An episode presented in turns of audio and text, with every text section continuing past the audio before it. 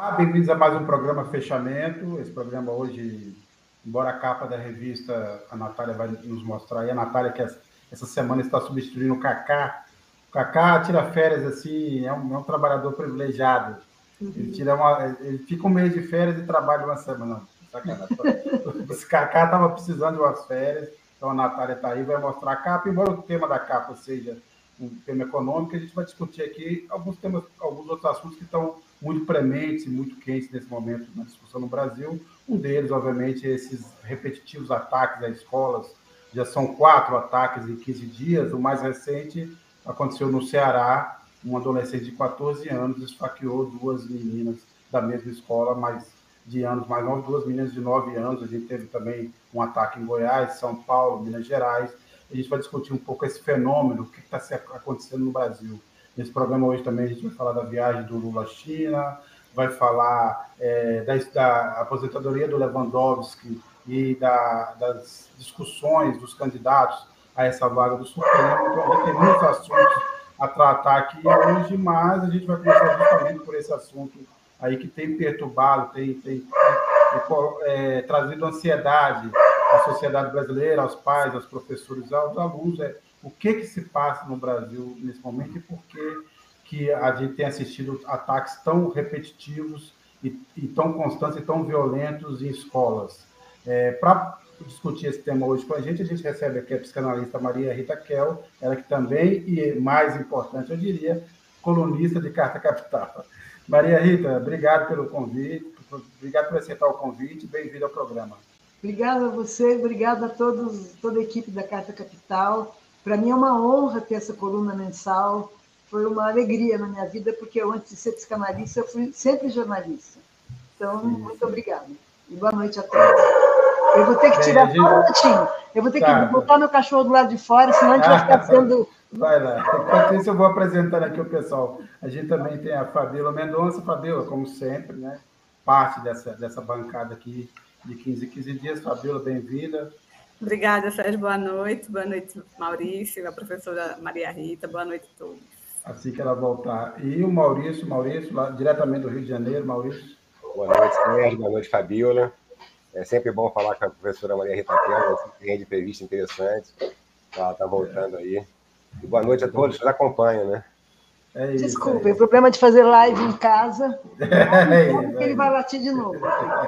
Agora está latindo ah, mas agora, gente... mas a gente continua ouvindo. Mas, é uma espécie mas, de, de natural, assim, um, um, um, som de fundo, faz música de fundo. É, é isso, é isso. Dá uma certa naturalidade essa conversa. Mas, professora, é, é, é, eu começaria é, justamente por uma pergunta mais genérica, assim, como é que a senhora é, tem visto e interpretado esse, esse, os ataques a escolas? O que, o que, que se passa no Brasil nesse momento e por que, que as escolas por que, que essa violência é, se tornou tão corriqueira nesses meses no Brasil, nas escolas? É, eu não sei se eu vou saber explicar tudo isso, também, Sérgio. É muito, muito complexo mesmo. Então, o que eu tenho a fazer, quer dizer, o que eu tenho é, são alguns, eu vou dizer, palpites, né? Assim, no bom e no mau sentido da palavra, né? Um palpite pode acertar e pode errar. É, primeiro, vamos para antes desses ataques, quer dizer, não vamos esquecer que é, nos anos Bolsonaro, a violência foi incentivada pelo mandatário da nação. Né? Quer dizer, um cara que faz arminha com o dedo, o cara que fala só não te estupro porque você é muito feia para uma deputada, né? É, como se então as bonitas ele estupra. Né? Xingar de feia, eu acho que ela nem liga porque ela sabe que ela não é feia, mas é, dizer só não te estupro, quer dizer, colocar o estupro como uma como uma possibilidade de conflito, de resolução de conflito, né? É, em vez da gente discutir até um convencer o outro, não, eu te estupraria se você se você fosse bonita, né? Mas principalmente eu acho que é o incentivo das arminhas, né? Não só ele politicamente lutou pela liberação de armas, etc., como isso aqui, esse, esse símbolo é muito forte. Quer dizer, cada um de nós ó, sai armado, não é? Ele fazer isso com uma criança, não lembro bem qual foi a situação numa escola, e ele fez o gesto de arminha para a criança. Enfim, acho que uh, o ex-presidente, cujo nome eu nem faço questão de mencionar, ele teve um efeito muito forte na propagação de um certo gozo da violência. Não é uma questão da violência em si, quer dizer, ele, tirando essas violências simbólicas, eh, não cometeu nenhuma e nem teria coragem para tal e nem tinha força política para tal. Se ele tivesse, talvez ele tivesse até dado um golpe, né? botado gente na cadeia, etc., como aconteceu em 64. Felizmente, ele não tinha força política para isso. Mas ele espalhou na população um certo fanatismo, e os bolsonaristas não, não são poucos, quer dizer, mesmo com a vitória do presidente Lula, e aqui eu faço um parênteses. É verdade que a vitória do presidente Lula foi apertada, mas ela teria sido menos apertada se a Polícia Federal não parasse os ônibus que vinham do Nordeste nas estradas, não é? Quer dizer, muita gente que saiu dos interiores para votar em cidades maiores ficou detida no meio do caminho. E fizeram isso no Nordeste, que é um reduto de votos lubistas. Fecha parênteses.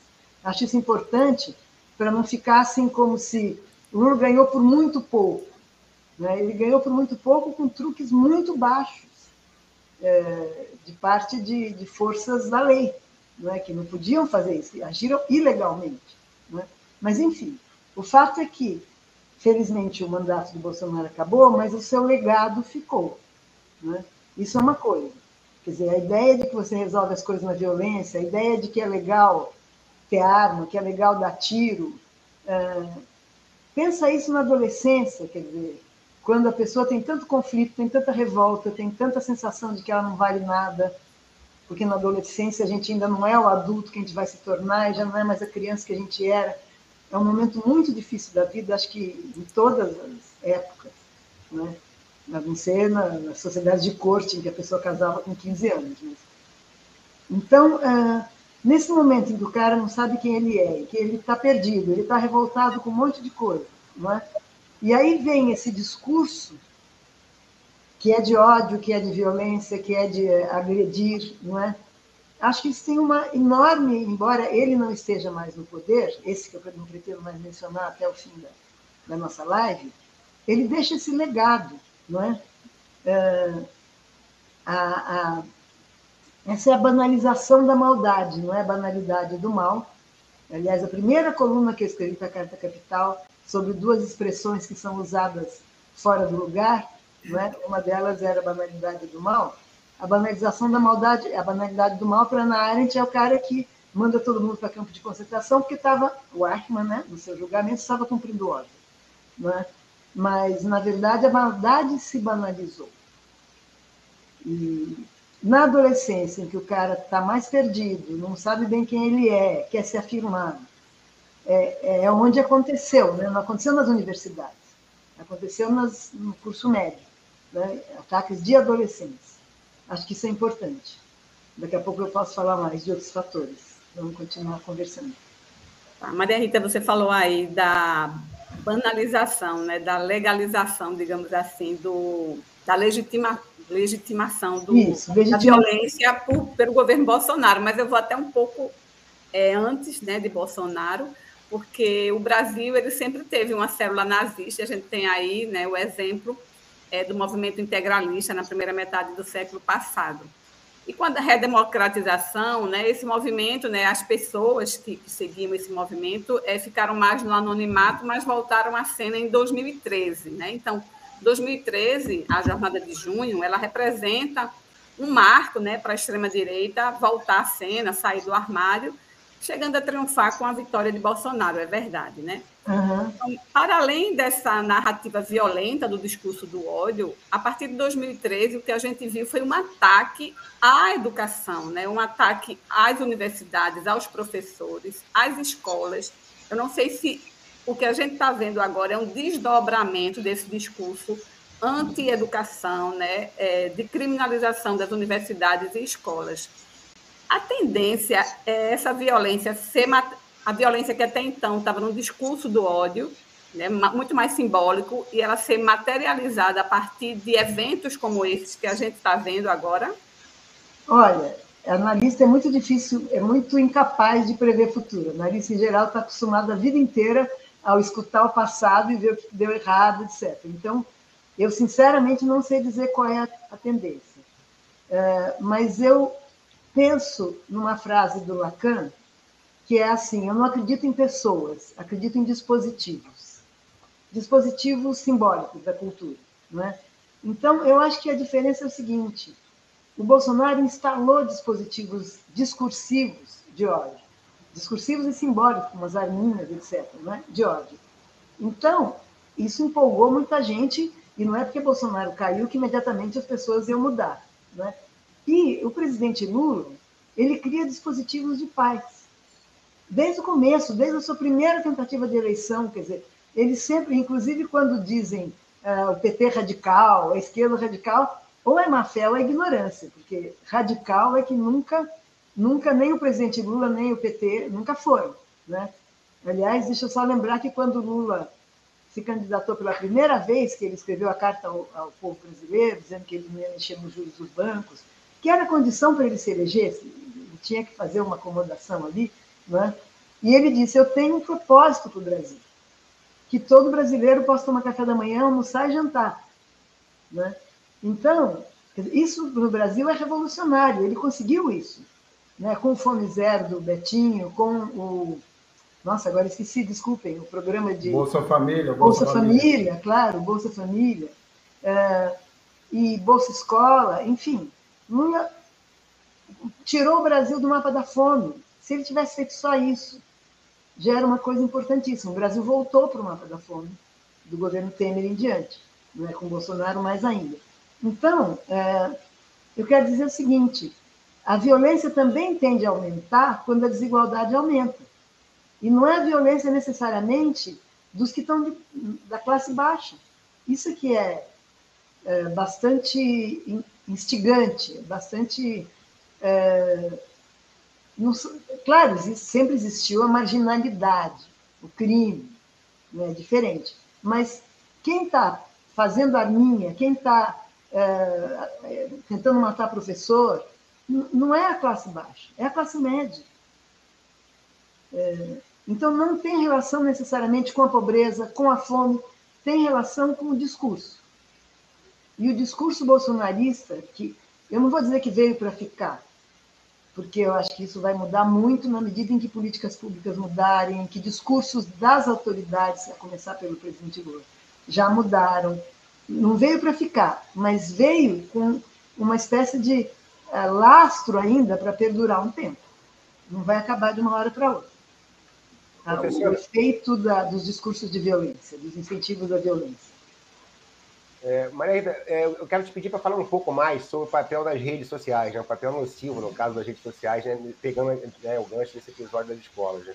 A gente tem visto nesses últimos dias, né, desde que aconteceu o ataque em São Paulo e depois de Blumenau, é, algumas coisas. Né? Primeiro, em relação aos ataques em si, né? isso inclusive suscitou uma mudança de política, de cobertura em diversos veículos de comunicação. Né? E aquela história da pessoa queria aparecer, né? o culto personalista, de querer fazer alguma coisa para chamar atenção para si, seja por motivo A, B ou C. Mas depois, hoje, por exemplo, eu vendo as redes aqui no Rio, começou é, assim, ah, é, é, é prender um, um, aluno com facão numa escola em Madureira. Aí daqui a pouco a outra pessoa, não, prenderam sim, mas foi Madureira, não, foi, aí falando outro bairro. Aí quer dizer, o, o, se espalhou um pânico a partir desses boatos. Aí você faz um pouco sobre isso, porque o próprio Bolsonaro não teria a força que teve se não fossem as redes sociais.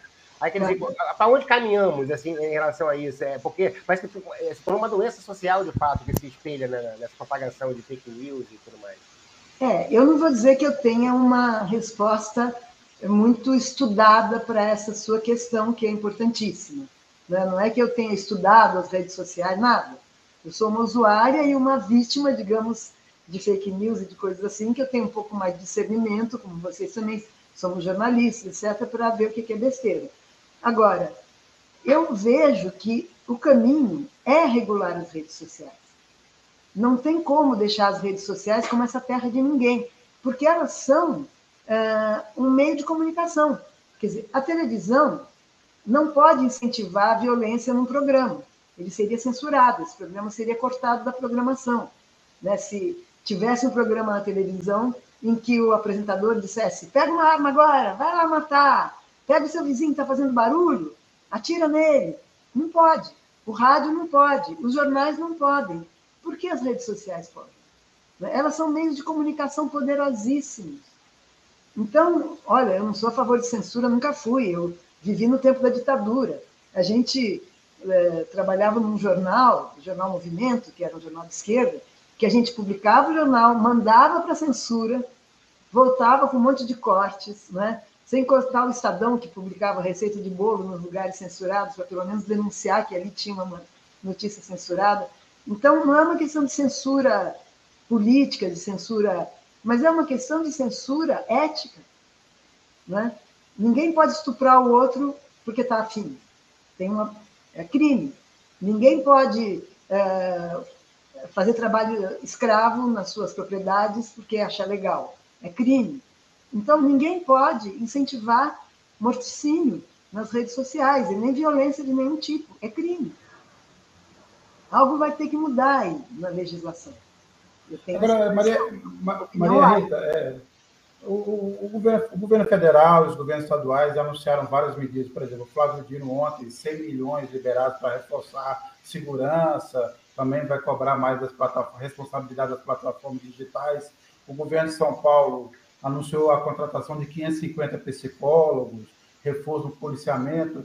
Eu pergunto o seguinte: é, a senhora acha que é, o, o, o, Estado, as autoridades, é, conseguiram compreender e conseguiram, vão conseguir dar conta, tem os instrumentos para dar conta dessa no, desse fenômeno que é novo no Brasil, ou pelo menos se intensificou de uma forma nova no Brasil? E se a saída é, obviamente, sempre tem que ter segurança, também é parte do jogo, mas se colocar policiais aumentar o policiamento vai dar conta desse problema ou é preciso um outro tipo de medida?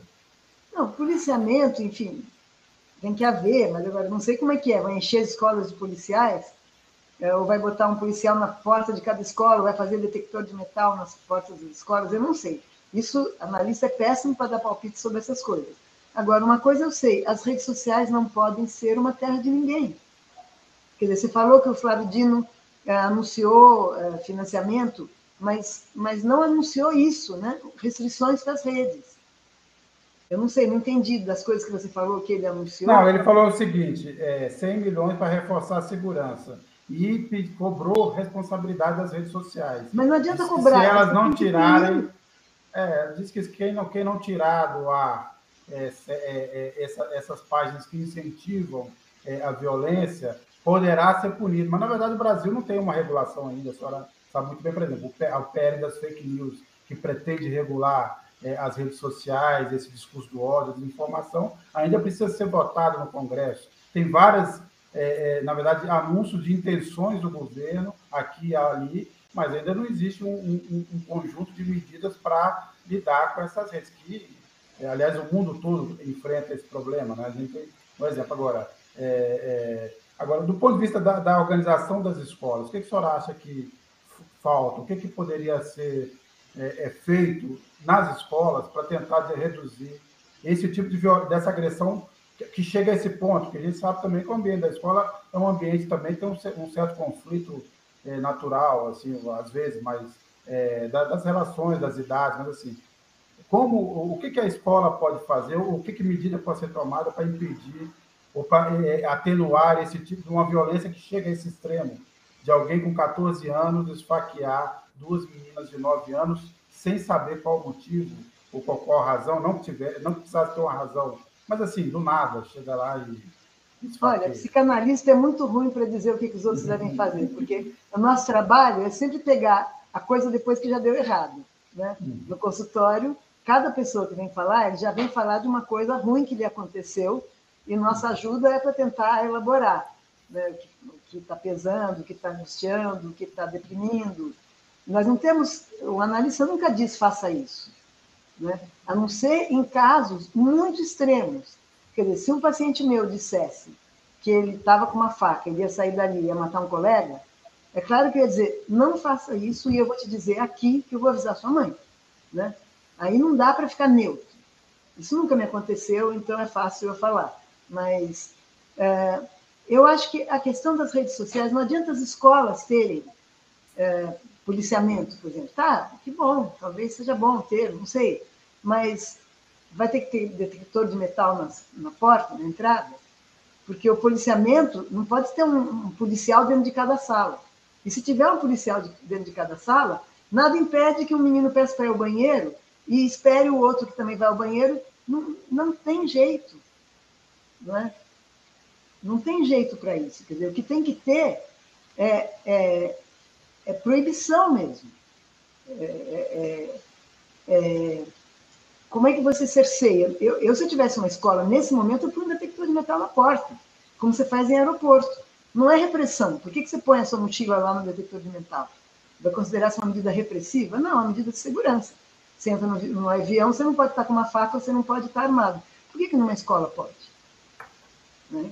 É importante isso. Agora, é claro que algo vai aos poucos mudar, porque ah, o produtor de discursos de ódio está mais calado. Né?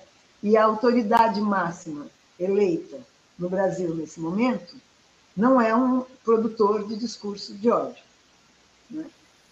É, é ao contrário, é um conciliador, é um pacificador. Então, eu acho que algo vai é, mudar. Não é? Agora, também seria legal falar um pouco da relação dos pais dessas crianças com a própria escola.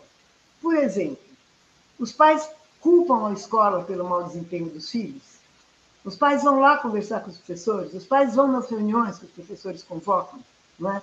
Ou, ao contrário, eles, é, eles acham que seus filhinhos são perfeitos e a culpa é do professor se ele teve nota baixa? Não é?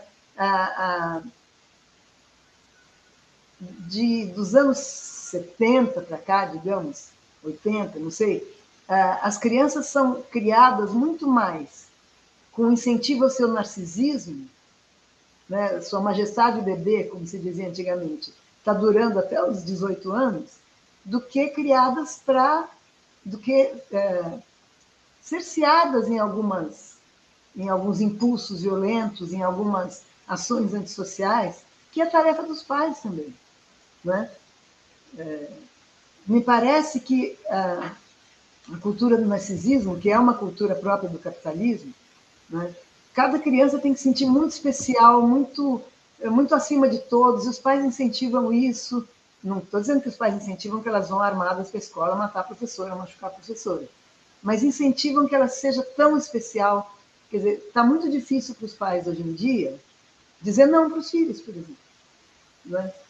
Tá muito difícil interditar algumas ações dizer isso ainda não é para sua idade, é, não vai comer sete fatias de bolo, qualquer bobagem dessa. A, o, a, a, a, cultura que se criou, que o melhor pai é aquele, o melhor pai é a minha melhor mãe, né? Estou falando dos dois, são aqueles que deixam a criança sempre satisfeita. Essa cultura é muito mortífera, ela não é boa. Porque não quer dizer que vai criar só assassinos em série, não é isso. Mas vai criar, no mínimo, cidadãos com dificuldade de se adaptar depois quando tiver que conviver com os outros, que vão dizer não para ele. Né? Vai criar, no mínimo, crianças meio que se deprimem fácil.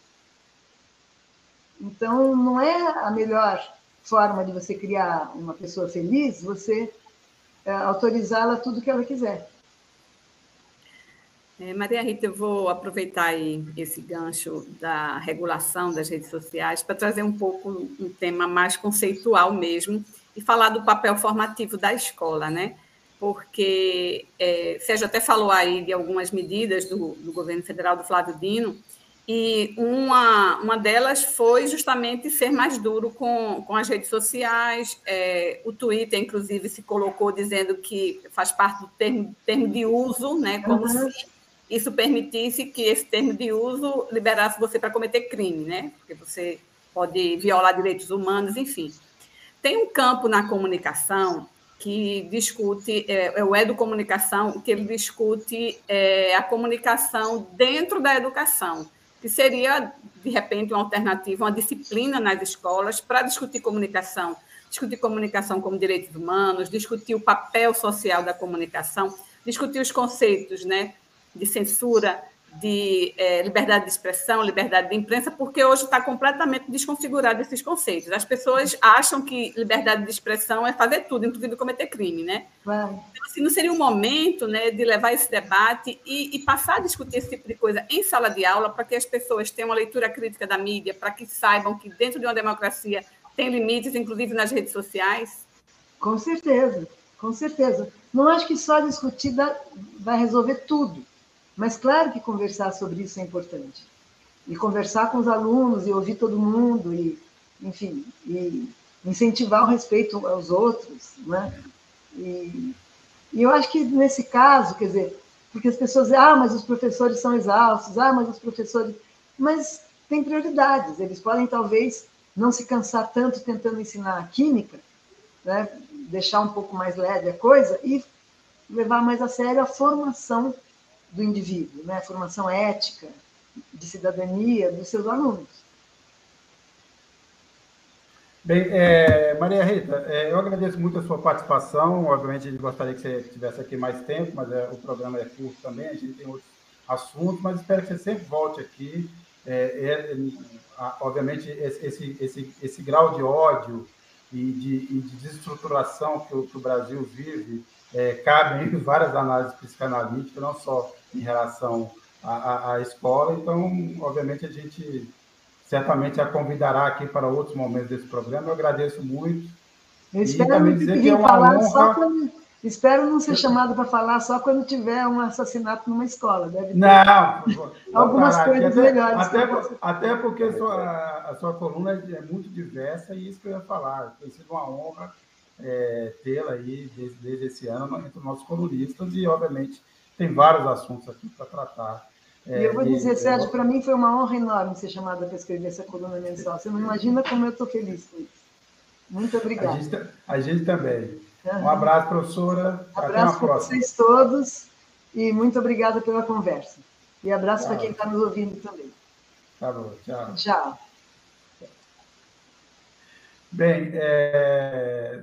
Fabiola, é... a gente... vamos falar um pouco da sua reportagem. A Fabiola na edição dessa semana traz uma reportagem muito interessante. A gente é, quer dizer, tem acompanhado aí os desdobramentos é, do atendimento que o governo federal, a Polícia Federal, o Ministério da Saúde tem feito é, nas terras Yanomamis, desde aquele, daquela descoberta da revelação daquele genocídio, e não há outro nome para lidar com esse, com esse fenômeno senão genocídio. Mas a gente tem visto também, obviamente, é um trabalho que começou recentemente, é um governo que tem um pouco mais de 100 dias, e tem uma longa, longa é, é, ainda é, é, lista de tarefas para fazer, não só para atender os Yanomami, mas também para cuidar de outras, outros territórios indígenas e outras etnias também afetadas aí pelo garimpo ilegal.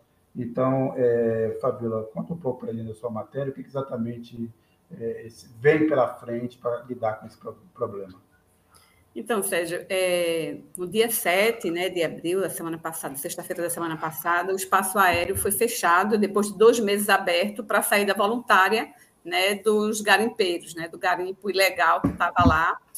É, e as informações são de que, de fato, pelo menos 90, mais de 90% né, dos garimpeiros já, já saíram né? Eu conversei com um dos líderes do, do, dos indígenas lá, que é o Júnior Anomami, e ele falou que bem mais de 90% já foi retirado, né? foram é, destruídos acampamentos, né? é, destruído é, aeroporto clandestino, balsas, aeronaves, mas muito, muitos indígenas é, é, tiveram, foram, tiveram saúde recuperada também, mas ainda é um estado de calamidade muito grande, porque o, o, o estrago foi muito grande. Né? Então, o que o Júnior me falou é que tem muitas comunidades, sobretudo as mais distantes, que ainda não tiveram né, o atendimento à saúde, é, a água do, dos rios continuam, as águas né, continuam contaminadas, portanto, não tem água potável, então ele está cobrando política pública, ele está cobrando que o, o governo federal esteja presente, né, a FUNAI esteja lá dentro permanentemente,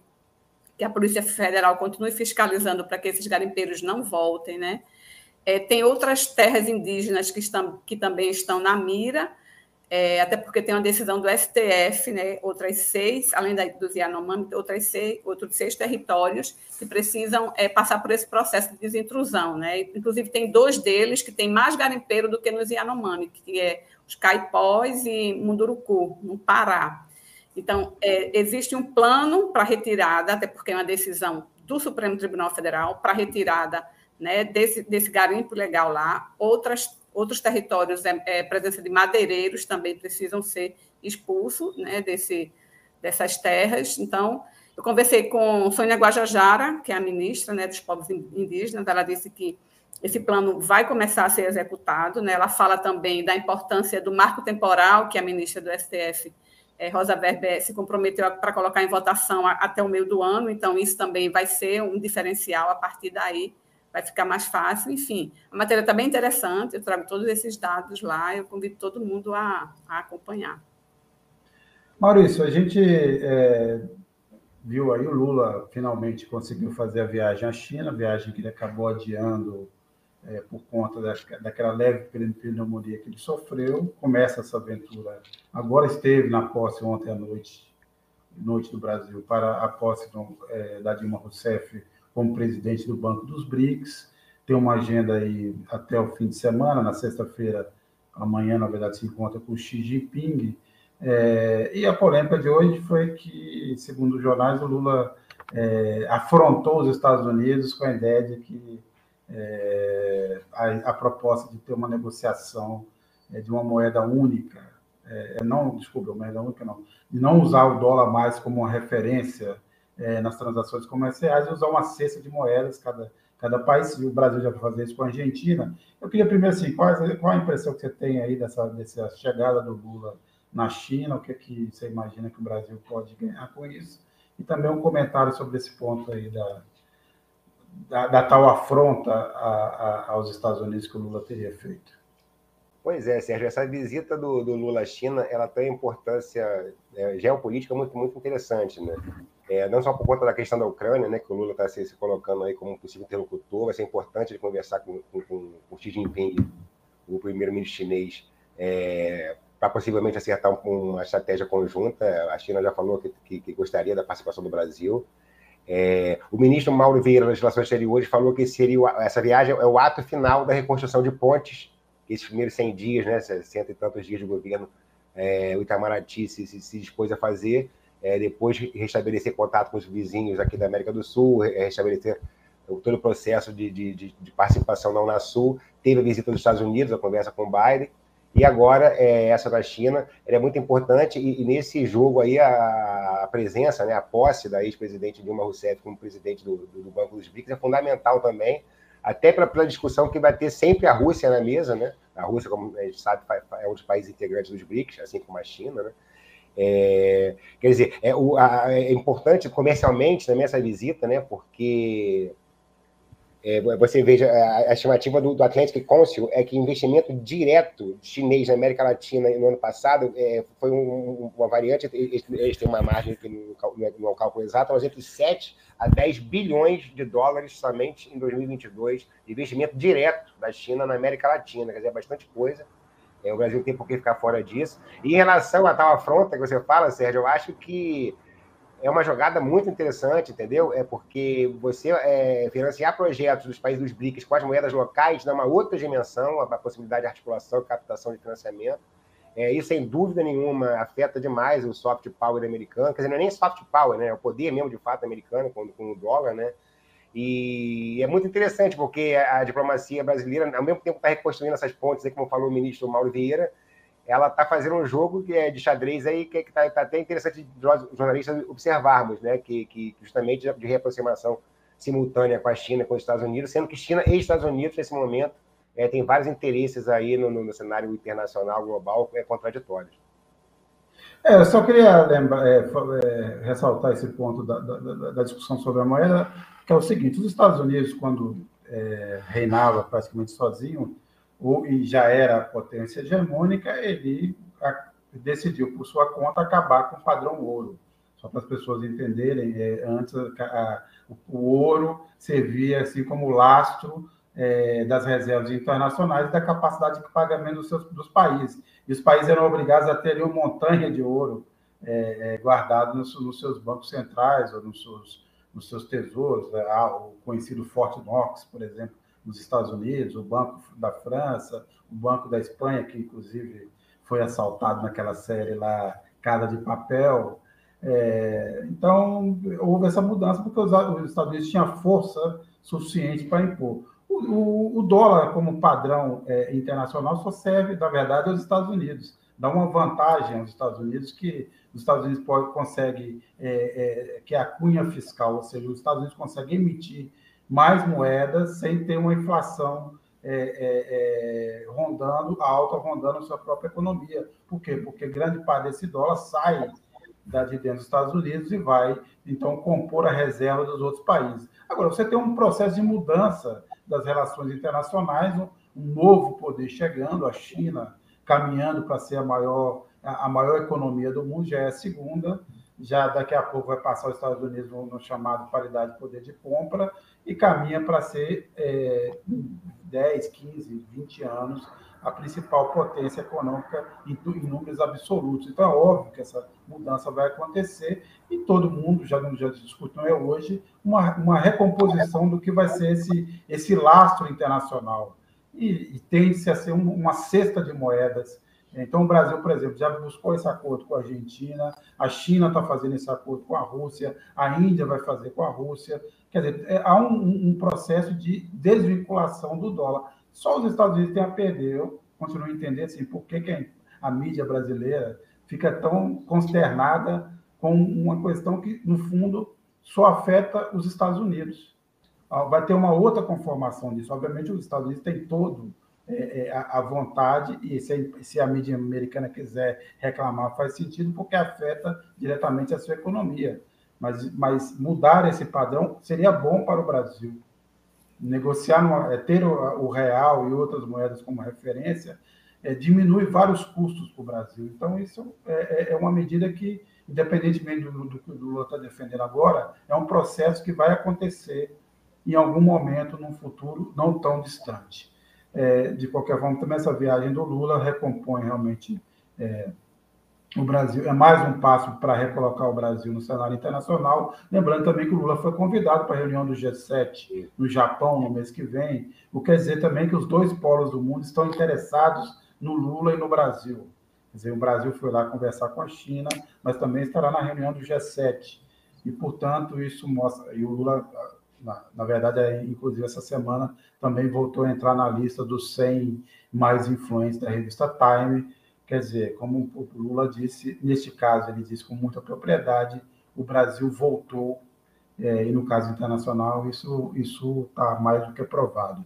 É, Fabiola, é, eu queria perguntar assim, qual a sua dica aí para o pessoal essa semana, o que, que vale acompanhar neste, nesses próximos dias?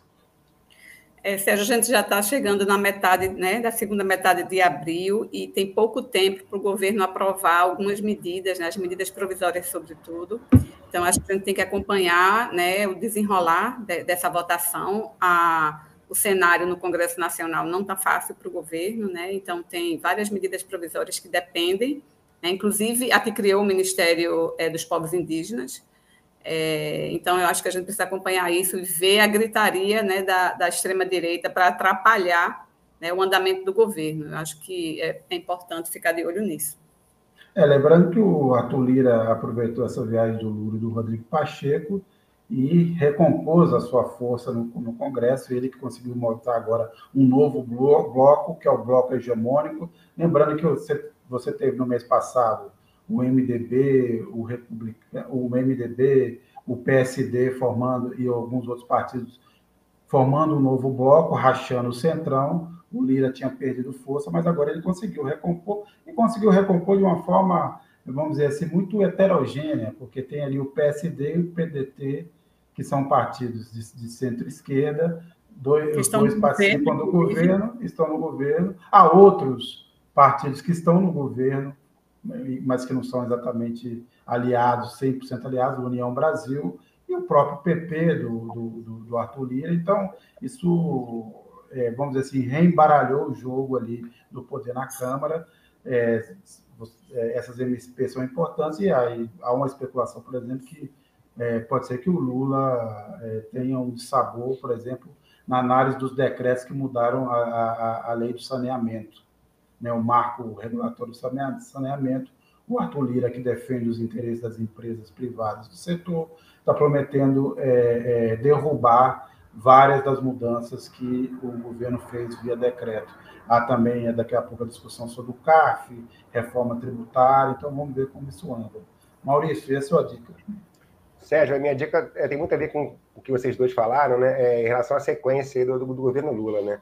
É, existia né, dentro do governo, o próprio presidente mais de uma vez externou isso aos ministros, é, a, a, ciência, a noção de que esses primeiros 100 dias seriam uma espécie de freio de arrumação, né, para poder ter, realmente arrumar a casa diante do estrago que, que, que foi, foi, recebido do governo Bolsonaro, e a partir daí começar a governar. Né? Isso tem a ver com a, com a, pauta da Câmara, tem a ver com, com o arcabouço fiscal, né, que finalmente ficou pronto e também é, vai ser mais bem avaliado né, por toda a sociedade, o mercado nos próximos dias. Quer dizer, existe a sensação de que essa viagem à China acabou sendo um, divisor de águas né, logo após 100 dias, e a volta da China vai ser uma nova etapa do governo, e de um modo geral, é, é, eu estou curiosíssimo para ver quais serão os desdobramentos.